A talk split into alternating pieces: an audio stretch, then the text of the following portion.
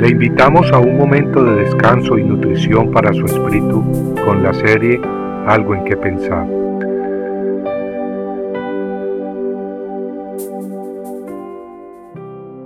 Caminando como Josías y David.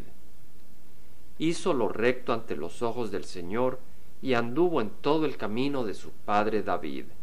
Segunda de Reyes 22:3.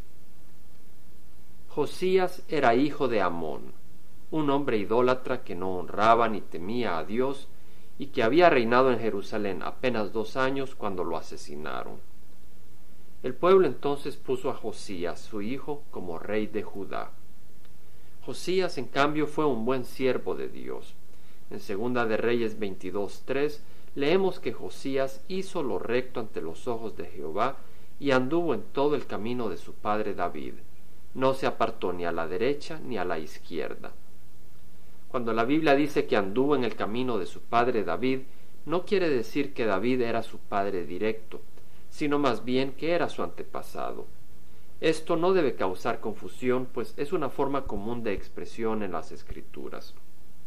Y el decir que anduvo en el camino de su padre David no quiere decir que caminó por las mismas veredas o carreteras por las que caminó el rey David, sino más bien que caminó en el mismo camino espiritual. El hombre no consiste únicamente de un cuerpo físico que necesita alimento material para seguir viviendo. El ser humano es también un ser espiritual, capaz de conocer y experimentar al Dios y Creador del universo, Jehová. Y como ser espiritual, el hombre necesita alimento espiritual.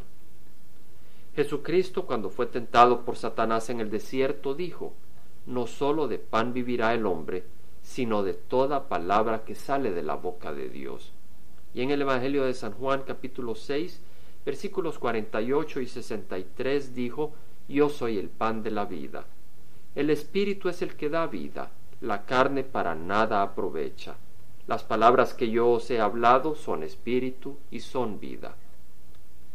Josías pues fue un rey que entendió que el camino espiritual verdadero era el mismo que había seguido su antepasado el rey David. Y en ese sentido las escrituras dicen que Josías anduvo por el camino de su padre David. Y tal como leímos, Josías no se apartó ni a la derecha ni a la izquierda. Y acá la Biblia no está hablando de la derecha o de la izquierda política, sino una vez más en el sentido espiritual. Josías anduvo pues por ese camino angosto, un camino que va directo al Padre Celestial, un camino trazado por el mismo Dios por el que camina todo aquel que le ama y le busca diariamente. Amigo, al final de nuestro caminar por este mundo, lo más importante no es lo que diga la gente de nosotros, sino lo que diga Dios.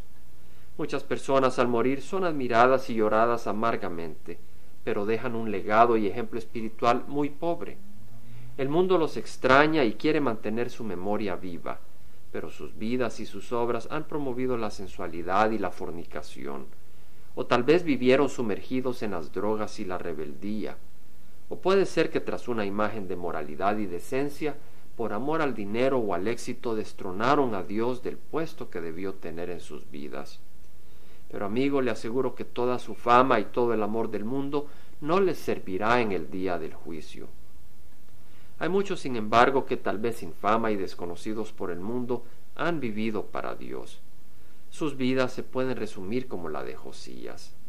Hizo lo recto ante los ojos de Jehová y anduvo en todo el camino de su padre David. No se apartó ni a la derecha ni a la izquierda. Ellos, en contraste, sí tendrán de qué gozarse cuando el Señor Jesús regrese, y su gozo durará eternamente. Amigo, ¿por qué camino anda? ¿Por el camino de vida eterna, por el que anduvieron Josías y David, o por su propio camino, de acuerdo a sus propios intereses de este mundo? ¿A quién sirve? ¿Al Dios de Josías y David? ¿O quizá a usted mismo? ¿Quizá a otro Dios? Compartiendo algo en qué pensar, estuvo con ustedes Jaime Simán. Si usted desea bajar esta meditación, lo puede hacer visitando la página web del Verbo para Latinoamérica en www.elvela.com. y el Vela se deletrea E L B de verdad E L A, donde también encontrará otros materiales de edificación para su vida. Puede también escribirnos al Vela Pio Box 1002 Orange, California 92856, Estados Unidos.